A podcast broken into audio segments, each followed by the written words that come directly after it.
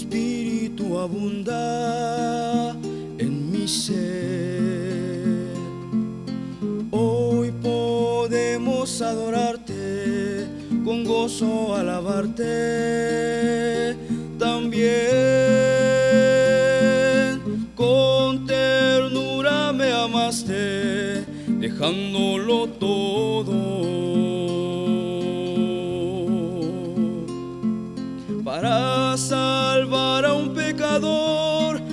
amor le escuché decir.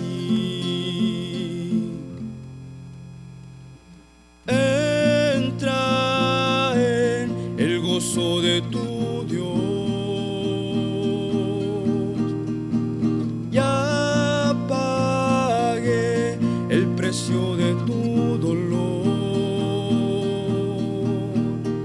De las llamas del infierno yo te vine a rescatar por mi sangre derramada. Cosa soy de libertad. Hoy puedes venir y siempre adorar en verdad.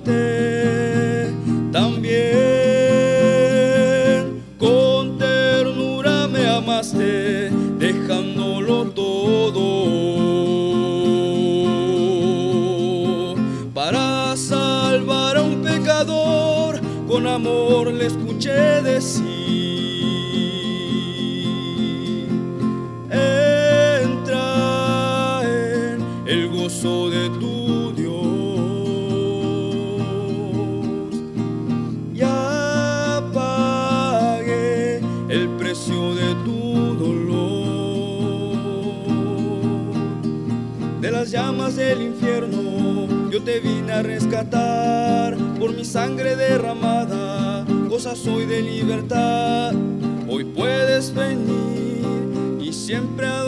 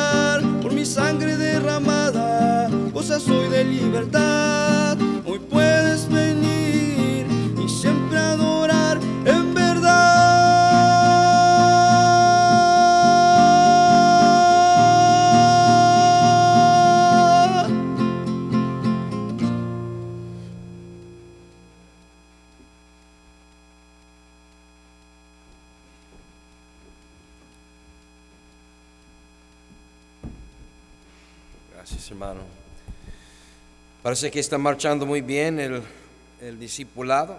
Usted está involucrado, hermanos. Ánimo. El domingo seguimos adelante con todo lo que está haciendo y Dios ha sido bueno. Amén. Abren sus Biblias en el libro de Segunda de Timoteo, la segunda carta de Timoteo, capítulo 3. Continuamos con el estudio que comenzamos domingo en la mañana, titulado Los postreros días. Los postreros días, segunda carta a Timoteo, capítulo 3, versículo 1, sígueme con su vista solamente. También debes saber esto. Debes saberlo. Así lo dijo Pablo a un pastor, debes saberlo. Yo no sé si Pablo pensaba o Pablo sabía que Timoteo no lo sabía, o del todo lo escribió para nosotros hoy en día, pero igual les digo en esta tarde, debes saberlo. Que en los postreros días vendrá tiempos peligrosos, porque habrá hombres amadores de sí mismos, avaros, vanagloriosos, soberbios, blasfemos, desobedientes a los padres, ingratos, impíos, sin afecto natural, implacables, calumniadores, intemperantes, crueles, aborrecedores de lo bueno, traidores, impetuosos, infatuados, amadores de los deleites más que de Dios, que tendrán apariencia, esa es la parte que espanta, tendrán apariencia de piedad, pero negarán la eficacia de ella. A estos evita. Algunos parecen muy buenos hermanos. A dicen aleluya, gloria a Dios, amén. A cantan muy bien los himnos. Cargan su Biblia. Tienen la apariencia de piedad. Pero nieguen o rechazan o limitan de alguna forma la edificación de la vida cristiana. No crecen pues. Están ahí congelados. Posiblemente son aquellos que si los vemos, lo decimos, hermanos, Dios lo bendigo, lo extrañábamos. Y lo tenemos que decir que lo extrañábamos porque precisamente el domingo pasado en la mañana no vino. Y luego en la tarde tampoco. Ni el antepasado. Ni el ante antepasado.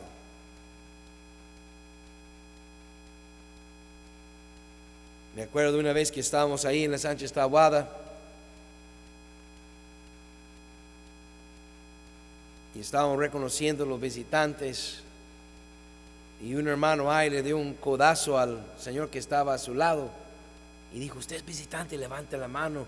Y este volteó dijo, yo no soy visitante, me hace que tú eres el visitante. Yo ya tengo tres domingos aquí en la iglesia, a ti no te había visto. Porque aquel otro hermano tenía años según asistiendo a la iglesia. Hay hermanos que parece que no crecen, niegan la eficacia de la palabra de Dios. Bueno, estos evite, dice la palabra de Dios. Amén. Estamos en tiempos peligrosos. Pero qué difícil es tomar un consejo para evitar algún problema. No somos muy buenos para aceptar los consejos. Y tal vez no soy yo, o no somos muy buenos en general para dar los consejos. Nadie quiere ser el metiche. Nadie quiere ser el malo. Nadie quiere decirle al otro lo que tiene que hacer o lo que no debe de hacer. Todos queremos vivir en paz. Obstante, ese es el trabajo de, a menos su servidor, de decirles, como Pablo dijo, debes saber esto.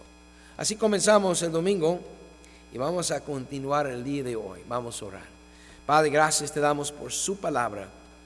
En ella vemos las advertencias por tu espíritu, por los santos hombres de Dios que fueron inspirados y escribieron tu palabra. Hoy podemos ver los peligros que nos rodean. Ayuda a tu pueblo a entender tu palabra y ayúdame a ser de bendición a ellos en esta noche y que tu nombre sea glorificado en Cristo Jesús. Amén. Fuimos al libro de Hechos, no vamos a ir hoy, pero fuimos el domingo y vimos cuando Pedro está predicando, se convierten miles de personas ese día, ese momento, y él hace una referencia a una profecía del profeta Joel, una profecía de los tiempos postreros o los días postreros. Y dice Pedro, esto lo que Joel había hablado, hablando de los postreros días, ya ha llegado, ya ha sucedido, está sucediendo. Lo que hoy están viendo, lo que hoy están presenciando, es precisamente el cumplimiento de aquella profecía del profeta Joel cuando habló de los últimos o de los postreros días. Lo vimos el domingo. En esa tremenda predicación vimos el anuncio y la afirmación de la profecía. Vimos la persona de Cristo, vimos el anuncio y la afirmación de la, de la perversión de los hombres que crucificaron a Cristo. Vimos el anuncio y la afirmación de la promesa del Padre. Vimos el anuncio y la afirmación de la posición de Cristo. También el perdón del pecado y la promesa para ellos. Y esto nos trae al día de hoy. Los resultados, ahí en el libro de Hechos, ahora sí, los resultados de esa predicación de esta, por decirlo así, cambio de economía o cambio de tiempo, tiempo de Dios en los planes y propósitos divinos de Dios. Hubo un cambio después de la resurrección de Cristo ah, y hubo un cambio en el día de Pentecostés en cuanto a la manera de Dios de tratar con su pueblo. Y en el versículo 42, después de ese tremendo eh, predicación, sermón de Pedro, versículo Hechos 2.42, perdón, no les el capítulo, Hechos 2.42, y perseveraban en la doctrina de los apóstoles, en la comunión los unos con otros, en el partimiento del pan y en las oraciones. Lo primero que vemos aquí es una perseverancia en la doctrina. El resultado de ese cambio y de esa predicación de Pedro, lo que vemos es la perseverancia en la doctrina. Una de las primeras cosas que se menciona es la importancia de la doctrina y de permanecer en aquella doctrina. Hoy en día,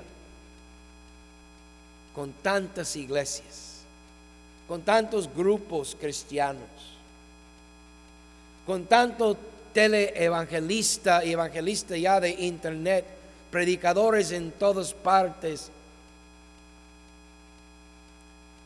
La doctrina, la doctrina se ha sacrificado y los cristianos están viviendo un cristianismo muy light, muy liviano no estamos escuchando doctrina, no estamos predicando doctrina y mucho menos estamos perseverando en la doctrina. Estamos más bien dando mensajes y escuchando mensajes que nos rasquen el oído, que nos hacen sentir bien, que nos levanten el, ego y el autoestima. Y oye, mi querido hermano, no hay nada eh, eh, de malo en que uh, un hermano te dé uh, una palabra de, uh, de, ánimo y que te sientes mejor, mejor autoestima. Pero la predicación de la palabra de Dios tiene que enfocarse en la doctrina. Sin ella no hay nada. Los resultados de este sermón de Pedro era la preservación de la doctrina, el partimiento del pan. Esta habla de compañerismo. Yo no sé con quién convives tú. ¿Quiénes son sus amigos con los cuales convives? ¿Con quién andas? ¿Con quién comes?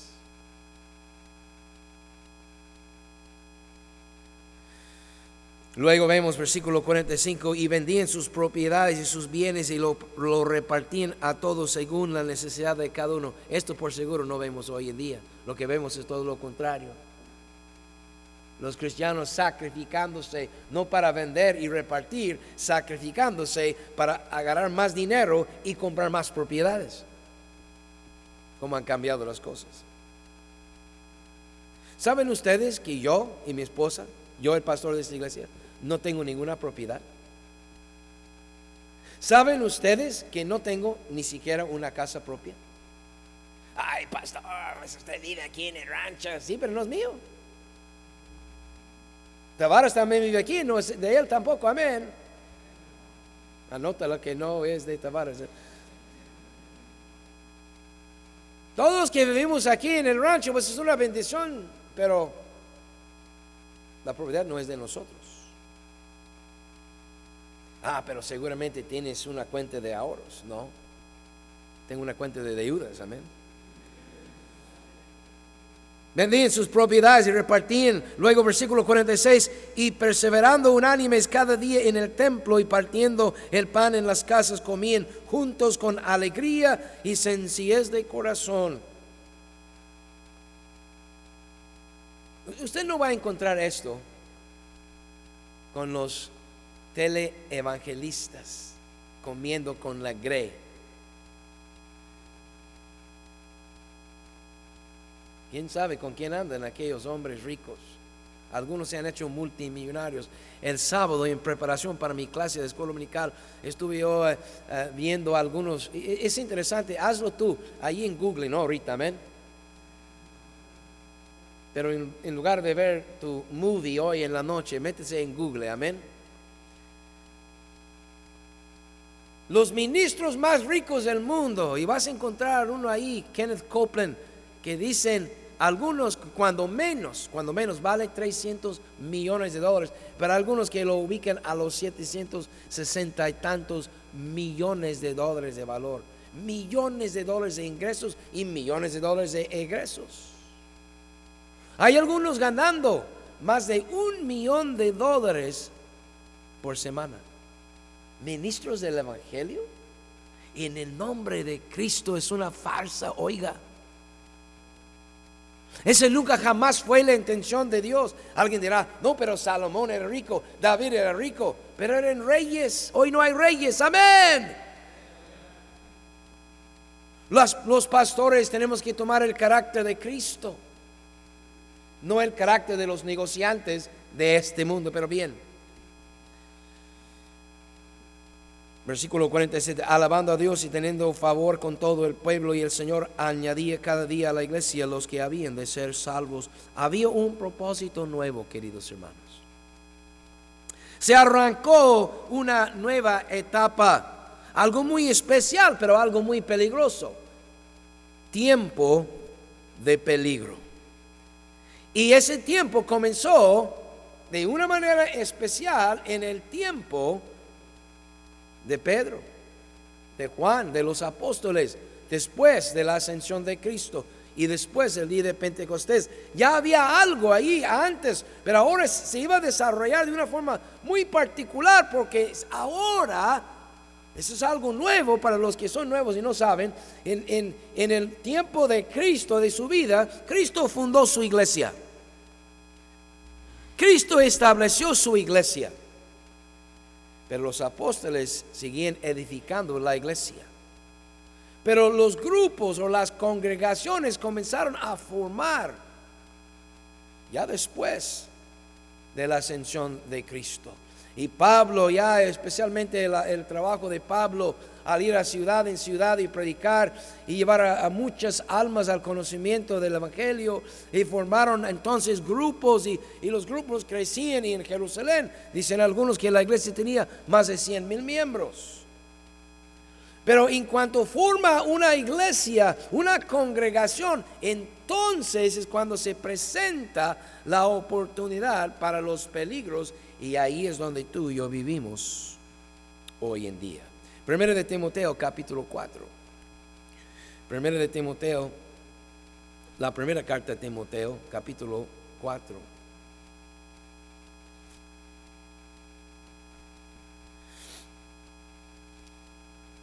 No solo le escribió en la segunda carta, pero Pablo ya había escrito a Timoteo en la primera carta. Versículo 1, primera carta a Timoteo, capítulo 4, versículo 1. Pero el Espíritu, y nota que la E es mayúscula, el Espíritu Santo, dice claramente que en los postreros tiempos, y ya estamos en los postreros tiempos, ellos estaban en los postreros tiempos, cuanto más nosotros, dos mil años después. Algunos apostatarán de la fe escuchando a espíritus engañadores y a doctrinas de demonios. ¿Qué, declaración, hermanos? Por la hipocresía de mentirosos que, teniendo cauterizada la conciencia, prohibirán casarse y mandarán abstenerse de alimentos que Dios creó para que con acción de gracias participasen de ellos los creyentes y los que han conocido la verdad. porque todo lo que Dios creó es bueno y nada es de desecharse si se toma con acción de gracias, porque por la palabra de Dios y por la oración es santificado. Si esto enseñas a los hermanos, serás buen ministro de Jesucristo. Mira la marca que Pablo, la distinción que Pablo enlista para Timoteo. No si eres elocuente, no si te impresionas con tu, forma de predicar, o tus palabras, o tu, ah, tu saco y corbata. Por supuesto no tenían. Si estas cosas que yo te estoy declarando, si esto lo enseñas a los hermanos, entonces serás un buen pastor. Dice, nutrido con las palabras de la fe y de la buena doctrina que has seguido. Desecha las fábulas profanas y de viejas. Lo dijo Pablo, no yo. Ejercítate para la piedad, porque el, el ejercicio corporal para poco es provechoso, pero la piedad para todo aprovecha, incluso para la salud. Pues tiene promesa de esta vida presente y de la venidera. Palabra fiel es esta y digna de ser recibida por todos, que por esto mismo trabajamos y sufrimos oprobios porque esperamos en el Dios viviente que es el Salvador de todos los hombres, mayormente de los que creen. Esto manda y enseña. El apóstol Pablo está escribiendo ya la primera vez y luego lo vimos ya la segunda carta sobre el tema de la importancia de la enseñanza y la predicación de la sana doctrina y de advertir a los hermanos de los peligros que ya estaban presentes, pero que vendrían aún más en días futuros. Esto manda y enseña, dice el apóstol Pablo. Volvemos al versículo 1. Primero de Timoteo 4, 1. El Espíritu dice claramente que habrá espíritus, oiga esto, engañadores y comencé yo a, meditar sobre esta, esta declaración y luego vino a mi mente. Yo no sé lo que Pablo tenía en su mente, pero toda la escritura es para nuestro provecho también. Pero lo que vino a mi mente inmediatamente es el movimiento de prosperidad. Espíritu, espíritus engañadores. ¿Cuántos hombres no han sido arrastrados por ese movimiento de hoy en día? Yo no estoy hablando de los evangélicos, los nuevos evangélicos, yo estoy hablando de bautistas. Yo estoy hablando de personas que en un tiempo su enfoque era las almas y la edificación de la iglesia y la predicación de la sana doctrina, pero hoy en día parece que su interés es acomodarse. Y si es posible hasta prosperarse. Y si es posible escribir libros y hacerse rico. Ese movimiento de la prosperidad es una tentación muy fuerte. Hermanos, no sean arrastrados ustedes por ese movimiento de la prosperidad. Los engaños, los espíritus engañadores que te dicen, pues Dios es un Dios bueno, y eso sí es cierto, pero entonces Dios nos quiere bendecir, somos hijos de un rey y los hijos de un rey deben de vestirse como hijos de un rey con oro y con diamantes y con joyas y andar. Y muchos son arrastrados por estos movimientos. Luego dice, y doctrinas o enseñanza de demonios. ¿Cuál será una enseñanza, una doctrina del demonio? Bueno, tal vez, ah, no sé, lo que Pablo específicamente tenía en la mente, pero cuando yo ah, leo estas palabras, una de las cosas que ah, seguramente Satanás está intentando hacer hoy en día es que, es que la gente tenga una rienda suelta en cuanto a su carne. Estamos viendo el aumento de la inmoralidad.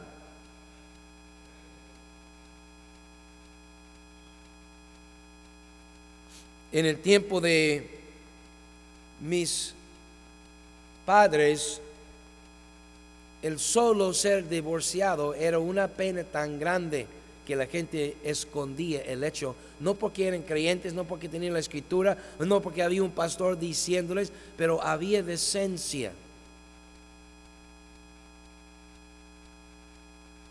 Un amigo mío no es cristiano, es católico y no ni siquiera muy buen católico, pero él, él profesa ser católico y estábamos platicando una madrugada y me dijo con mucha pena y tuvo que divorciar mi primera esposa y me contó la historia. Yo ya sabía la historia de ellos, ¿verdad? Pero me la contó con mucha pena y él todavía él dijo, yo sé que como católico no debía haberme divorciado, pero era una situación imposible.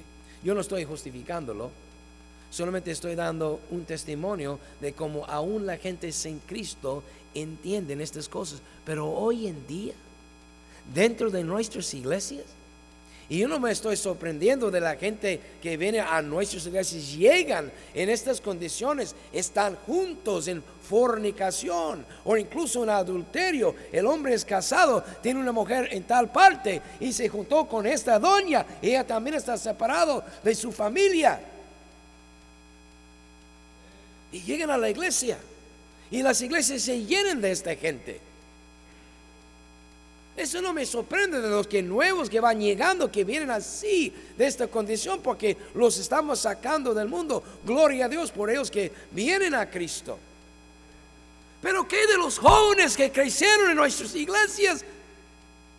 Que sin decencia se van con uno, se van con otro, se juntan y luego quieren venir a la iglesia. Luego quieren ser tratados como un legítimo matrimonio. Y todavía nosotros los tratamos así. Pero todavía más sorprendente es lo siguiente, que los mismos pastores y misioneros también se están divorciando y juntándose con otra o otro. Nosotros tenemos un vecino ahí en Santana, California, cuando éramos recién casados. Eran pentecosteses. Yo, creo que los conocimos, si no me equivoco, aquí está mi esposa, pero sí, yo creo que los conocimos porque nosotros le tocamos la puerta. ¿Sí? Ok, correcto. O sea, no era mi área, no era mi ruta ahí, pero mis vecinos. Vamos a tocar sus puertas, predicarles el Evangelio. Y tocamos las puertas de nuestros vecinos para predicarles el Evangelio, aunque estaban afuera del área de, nuestra iglesia, no, no, no era una ruta, pero eran mis vecinos. Y tocamos la puerta de una familia. Por cierto, eran mexicanos. Y resulta que eran pentecosteses. Y ahí vivía el pastor y la pastora. Y bueno, de todos modos los compartimos el Evangelio, pero ellos nos aseguraban que eran salvos y que eran hermanos y además eran pastores. Bueno, está bien. Viva la paz, amén. Así lo dejamos. Un montón de chamacos, no sé cuántos. ¿Te acuerdas, mami? ¿Cuántos? Era un montón de chamacos. No sé cuánto tiempo pasó, no mucho, porque no vivimos mucho tiempo allá. Cuando viene la, pastora, la hermana, estoy suponiendo que en verdad era hermana. Hay que dar el beneficio de la duda. Y vino a nuestra casa y tocó la puerta. Y llorando pidió hablar con mi esposa y pasó la hermana y ahí llore, llore, llore. Porque su esposo, el pastor, el, el copastor, porque ella era la pastora, él era el copastor, yo creo. El pastor había tenido una visión. Y que Dios le dijo que fulanita, ahí de la iglesia, también iba a ser su mujer.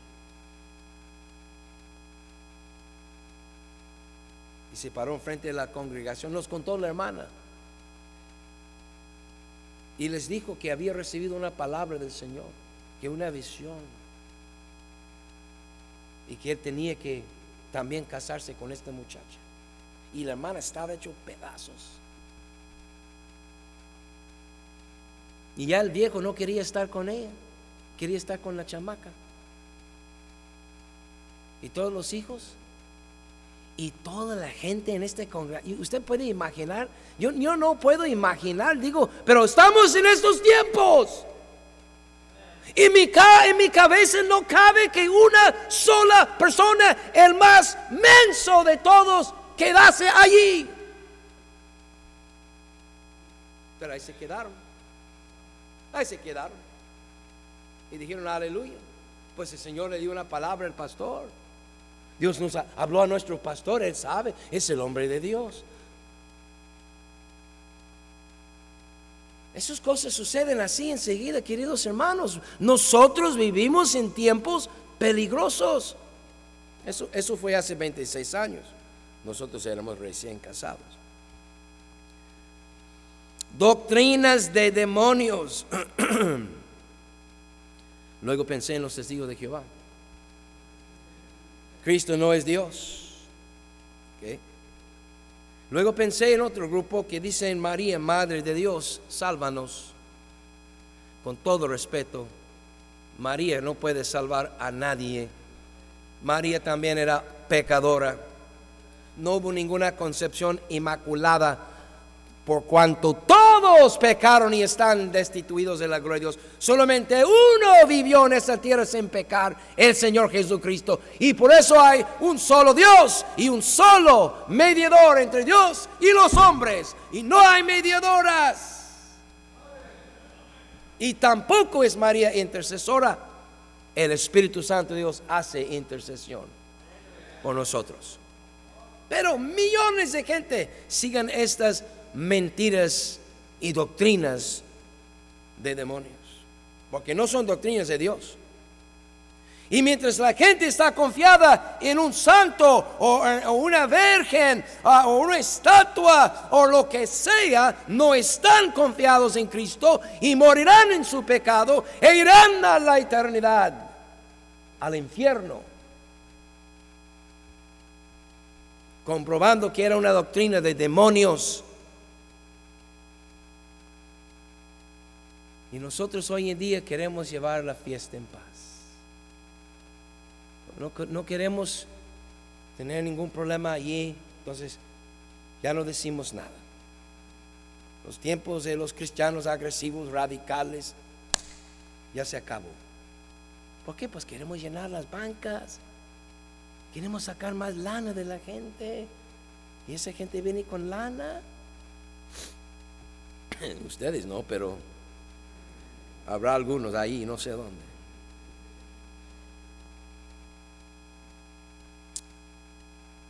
Voy a terminar con un... No, no voy a terminar. Hace unos años teníamos unos guajalotes. ¿Se acuerda, hermana María Luisa? Tutucaya. María Luisa Elizalde le enseñó hermano Mario Nungaray precisamente a cómo, a cómo criar guajolotes. Son delicados. Las gallinas donde quieran. Salen del monte. Ni cuenta te das. Ahí estaba la culeca y hay culecas también donde quieran. Pero los guajolotes son delicados, son bien difíciles. Los pavos, pues hermano Mario fue con María Luisa, la vecina, en Salde, y ella le enseñó cómo hacerlo, y él vino y nos invertimos, y Mario nos levantó. Y tenemos, no recuerdo, como una docena de ya, ya guajolotes grandes, y tenemos un montón de chiquitos que habían recién nacidos, y él los tenía en una jaula. Y vino un muchacho, no voy a decir nombres, porque si menciono su nombre me va a dar un infarto. Yo, y Mario se había ido, no sé, la Santa Rosalía o algo así para ayudar a hermano Rubén. Pero ese otro muchacho del instituto, ¿cómo es que lo graduamos? Pero bueno, él tomó cargo allí y una noche dejó abierto la jaula.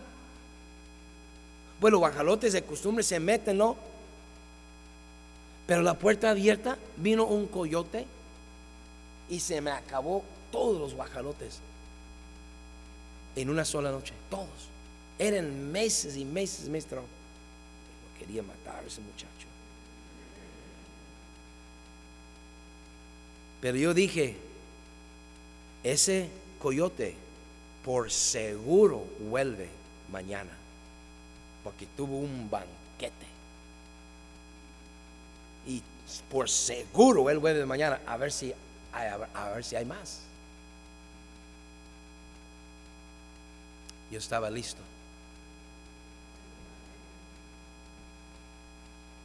Me habían dicho de un tal, no puedo decir su nombre públicamente, pero tenía un, veneno muy poderoso. Y fui, lo, lo conseguí con palanca, me lo dio. Y una comida china. Y la puse ahí, su traste de comida china, revueltos con su veneno, ahí enfrente de la puerta de los ex guajalotes. Como a la una de la mañana. Y me dijo, el que me lo vendió, ese veneno, me dijo, si es para un coyote, dice, ni 20 metros se va a caer. Y a la una de la mañana, de repente,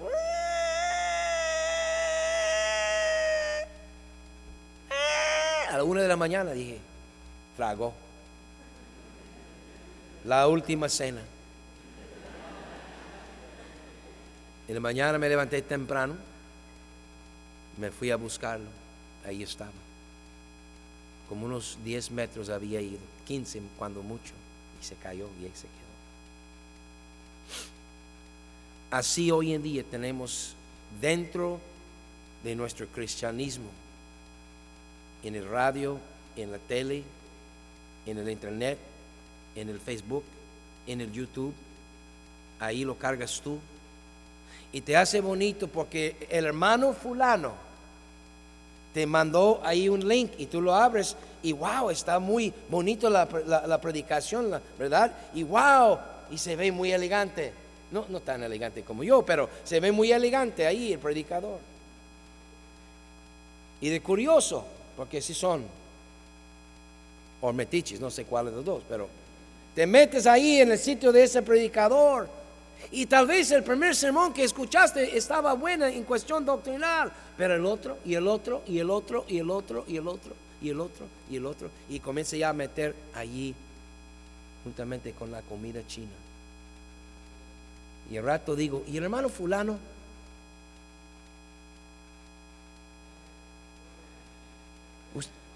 ¿Has visto el hermano fulano? Sí, pastor, lo fuimos a visitar otro día. ¿Y qué dice? No, que, está bien. Está yendo a otra iglesia. Oh, hermano fulano, no, no está yendo a ninguna iglesia, pero por, por YouTube ve las predicaciones. Hasta a mí me da miedo de que me digan, pastor, te vi en Facebook predicando, no pude llegar a la iglesia, me te vi por Facebook. Bueno, pues por un lado me siento bien, pero por otro lado digo, ¿y a quién más vistes?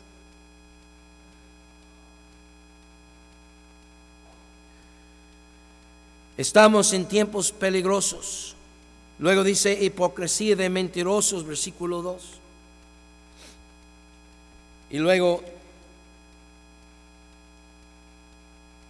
prohibirán casarse, mandarán abstenerse de alimentos que Dios creó para que con acción de gracias, y luego pensé yo en la, perdóname, la cuaresma. No vamos a comer carnes rocas en la cuaresma. ¿Por qué no? ¿Por qué no? Todo el año lo comen, esto no, pero ¿por qué no?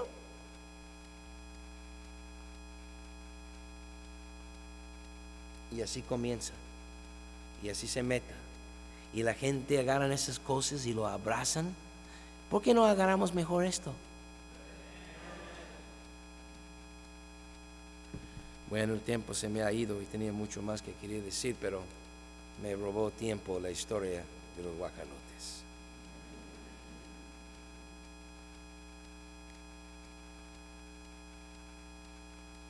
Domingo les compartí unos testimonios de un niño que fue atropellado, ¿verdad? Yo venía a mí. Y del otro que mi vecino también atropelló y mató a su propio hijo. Pero le conté de la niña en la piscina. También. Ustedes se acuerdan de todo, amén. Para el domingo tendré otra historia. Tengo un montón. Eso es lo bueno de ser viejo, amén. Yo solo quiero cuidarlos. Yo, yo solo quiero decirles, pon un cerco alrededor de tu piscina para que no sea tu hija o tu nieta que cae en la piscina. No se molesten conmigo, porque les estoy diciendo lo que dice la palabra de Dios. Este asunto doctrinal es bien importante. Así como Pablo dijo a Timoteo al abrazar la sana doctrina y poner en práctica la sana, doctrina es bueno en esta vida y también para la otra vida nos ayuda, para la vida eterna. Así también, así también resulta al revés cuando tenemos una doctrina falsa. Nos perjudica en esta vida y nos perjudica en la siguiente vida. Así está de importante la doctrina. Pero repito, hoy en día tenemos un cristianismo light. Además queremos llegar, que nos rasque el oído, ¿verdad? ¿Qué tienes? ¿Piojos? ¿Pulgas? ¿Qué hay ahí? Pasto, decía mi mamá, ¿verdad? Malvas ahí creciendo. No, hermanos. Que Dios nos ayude a ser cuidadosos con lo que oímos y lo que hacemos. No vamos a equivocarnos. Mira, cuando yo era católico, cuando yo iba a la iglesia católica, el padre nos decía, no vayan a leer la Biblia porque se van a equivocar. Y hoy en día los cristianos decimos, hermanos, lean la Biblia, no se van a equivocar. La palabra de Dios. Vamos a orar, vamos a inclinar los. Nadie está viendo. Padre, gracias.